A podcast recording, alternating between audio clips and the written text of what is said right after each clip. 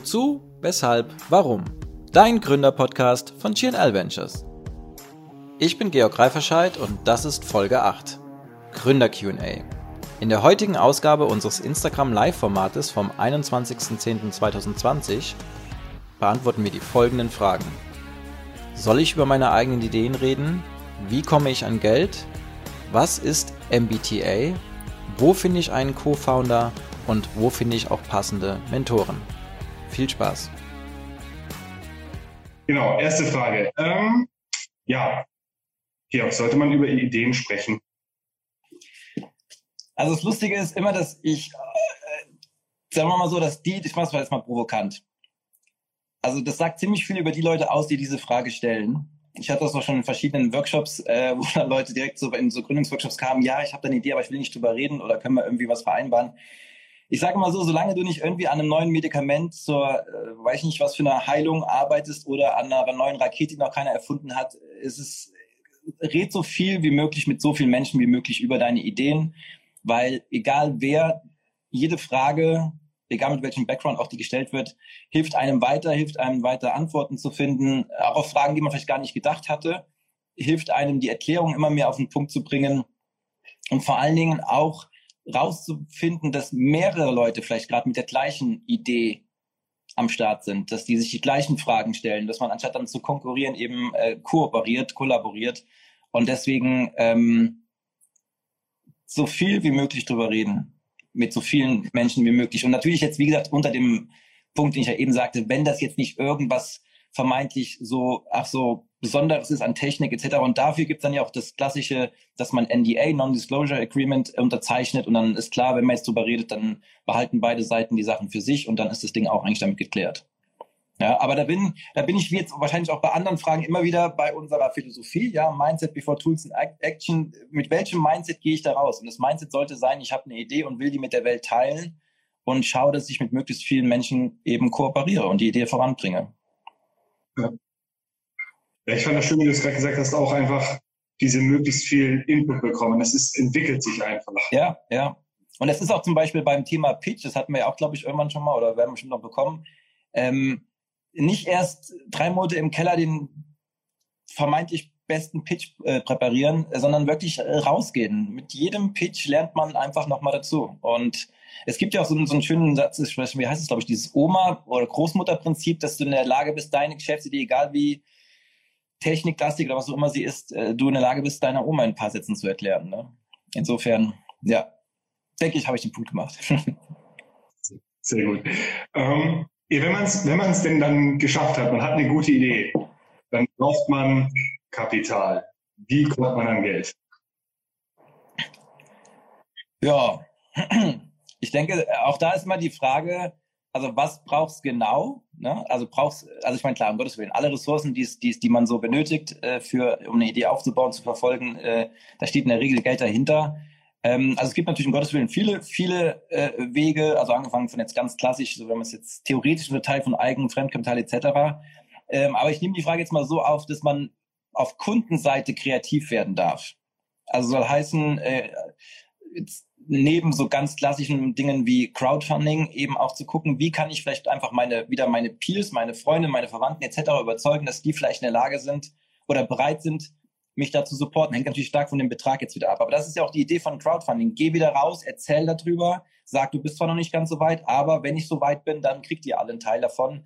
Ähm, oder ich bin auch ein sehr großer Freund von mit Pilotkunden Deals einzugehen, die zum Beispiel vielleicht die Entwicklung des Produkts weiter ähm, finanzieren und dann sind die die ersten, die das nutzen können etc. Also soll heißen, seid, seid kreativ und nicht immer nur mit, okay, ich brauche jetzt entweder einen Investor oder ich muss jetzt so und so viel Euro in der Bank einholen. Es gibt so viele, die, die ständig mit Pitch Deck, also mit ihrem Pitch Deck von Event zu Event laufen und pitchen. Jetzt habe ich zwar eben gesagt, das ist gut, wenn du viel pitchst, nur manchmal könntest du, wenn, wenn das nur darauf abzielt, ständig irgendwie vermeintlich Geld, was du brauchst, bevor du weitermachen kannst, einzusammeln, dann weiß ich nicht. Das, äh, einfach kreative Lösungen finden, beim, äh, um an, an Geld zu kommen. Und da bin ich vor allen Dingen, wie gesagt, auf Kundenseite ähm, darf man da kreativ werden.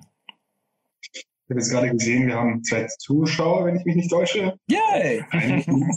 Steigern uns. Deswegen äh, wäre jetzt an der Stelle meine, mein, mein Impuls, also wenn ihr dazu Fragen habt, konkret irgendwie was, dann äh, schreibt es auch gerne in den Chat rein und dann gehen wir da gleich drauf. Man kann sogar genau. winken, das ist ja schön. Guck mal, ich wink den beiden jetzt mal. Okay. genau. Ähm, dritte Frage. Du hast ja vorhin schon von unserer Philosophie gesprochen. Was ist denn das eigentlich? Was ist MBTA? Ja, also MBTA ist ja erstmal eine Abkürzung und steht für Mindset Before Tools and Action. Das heißt, es ist unsere äh, Philosophie, äh, an der eigentlich alles entlang geht. Und im Endeffekt, um es kurz zusammenzufassen, geht es darum, bevor man etwas macht, das Wozu des Machens zu verstehen. Also das heißt, Tool und Action bedeutet letztlich, also ne, sei es immer Instrumente, äh, aber auch die ganzen Themen, die so kommen, also Branding, Marketing, äh, wie sieht die Website aus, etc. Das sind alles für mich Tools und Action und nicht ständig nur von Tool zu Tool springen und dann vielleicht auch ne, externe Leute reinholen, die dann aus ihrem Expertenstatus das Ganze immer wieder betrachten. Ähm, sondern immer wieder in Lage sein, rauszuzoomen. Also so rein und rauszoomen ist so ein Punkt, den ich immer wieder bei MBTA verwende. Und in Lage sein, auf der Metaebene zu betrachten, was machen wir da eigentlich, was wollen wir da eigentlich, wo gehen wir da hin? Also dieses Mindset before Tools in Action beinhaltet ja auch gewisse Dinge, die Zeit benötigen. Ne? Sich zu überlegen, was treibt mich da eigentlich wirklich an und nicht nur eben auf dieser Tool- und Maßnahmen- und Aktionismus-Ebene abzugehen. Ich weiß, dass es selber Spaß macht, weil man da schnell reinspringt, dann überlegt man sich eine Farbe und macht das und macht das. Ist auch alles nicht verkehrt. Es gibt ja eh kein richtig oder falsch, nur am Ende vom Tag ist es meistens dann so, dass irgendwann wirst du davon eingeholt. Dann hast du Dinge am Anfang nicht geklärt und ähm, dann fällst du deswegen später auf die, wie sagt man denn, fällst halt hin. genau. Ja, also das, das ist ja fast, das wie, sorry, das ist ja fast ein Alumni-Treffen. Guck mal, der, der Janis ist da, der, der Sam ist da, der, der Peter ist da. Die können auch alle sagen, was MBTA ist. Das ist doch schön. Das ist cool. ja. ähm, ja, also auch nochmal Hallo euch, schön, dass ihr da seid. Ebenfalls an euch, wenn ihr irgendwas wissen wollt, Fragen habt, einfach in den Chat einsteigen, wir gehen dann direkt darauf ein. Genau. Ähm, vierte Frage. Und das, ich glaube, wir hatten es schon in der letzten Folge, da ging es auch um Co-Founder, also ob man lieber alleine oder zusammen was machen sollte. Ähm, wenn man jetzt sich dafür entscheidet, man möchte mit jemandem was machen, aber man hat niemanden, so jetzt im Freundeskreis, wo findet man einen Co-Founder am besten? Ja, also wie so oft beantworte ich auch das jetzt wieder mit ne, Mindset before Tools in Action mit dem, also wenn man die, die grundsätzliche Haltung hat, wie ich eben sagte bei der ersten Frage, rauszugehen, mit seiner Idee Menschen anzufixen, praktisch, ja, die, die zu begeistern, ähm, dann wird es schon auch schon von selber letztlich kommen. Und dann brauche ich nicht erstmal überlegen, okay, ich suche jetzt nach einer Datenbank. Es gibt natürlich, es gibt Foundario, es gibt so verschiedene Portale, wo man sich registrieren kann, kann man die suchen, ja. Ähm, aber letztlich würde ich da auch wieder immer wieder gleich antworten, hab erstmal das Mindset und die Einstellung rauszugehen. Ja, und dann gibt's natürlich ohne Ende Startup-Events, Startup-Konferenzen, Startup ähm, Clubs, Gruppen etc. Also allein äh, LinkedIn logischerweise, äh, LinkedIn dann, bei LinkedIn gibt's ganz viele verschiedene Gruppen. Es gibt so viele, also auch tatsächlich auf Instagram mittlerweile so viele Kanäle, die sich ums Thema Entrepreneurship, Gründung etc. drehen und da einfach mit einer Offenheit reingehen und austauschen ähm, und dann kommen vielleicht tatsächlich so schon die Leute auf einen auch selber zu, weil man merkt einfach, guck mal, der, der brennt voll für seine Sache, für seine Idee und ich finde das irgendwie cool und deswegen, ähm, deswegen habe ich Bock, mit denen zusammenzuarbeiten, weil am Ende auch das zum Beispiel, die Leute, mit die wir begleiten, da ist ja auch nicht für mich entscheidend, kannst du die Idee irgendwie monetarisieren irgendwann, sondern sind das coole Leute, macht es Spaß mit denen. Und so sollte auch der Weg zu einem äh, Co-Founder sein, weil ich natürlich oft dann auch, was ja legitim ist, sonst wird oft gesucht so, okay, ich brauche jetzt die und die Qualifikation. Ja, und dann wird dann irgendwie so qualifikationsmäßig so, ich brauche jetzt irgendwie jemanden, der sich mit Finanzen, Finanzen auskennt. Ja, dann hast du die Kompetenz, aber die Frage ist ja, passt der auch in dein Team rein? So, ne? Und deswegen, ähm, ja. Aber es gibt verschiedenste Portale von Dario unter anderem und da kann man sich dann auch registrieren und auch aktiv nach Co-Foundern suchen. Sehr gut. Kommen wir zu unserer letzten Frage. Die große Frage, ähm, da geht es auch wieder um, wo finde ich was, nämlich Mentor. Wo finde ich Mentor? Ja, ich mache mal Copy-Paste vom ersten Punkt. Auch wieder, indem ich rausgehe, indem ich mit Menschen rede, Menschen anspreche. Es ist ja so, ein Mentor ist ja so ein interessantes Thema. Ne? Es gibt ähm, eine Bekannte von mir aus, aus der Münchner Startup-Szene, die Tina Roselva, die äh, auch Mentessa gegründet hat.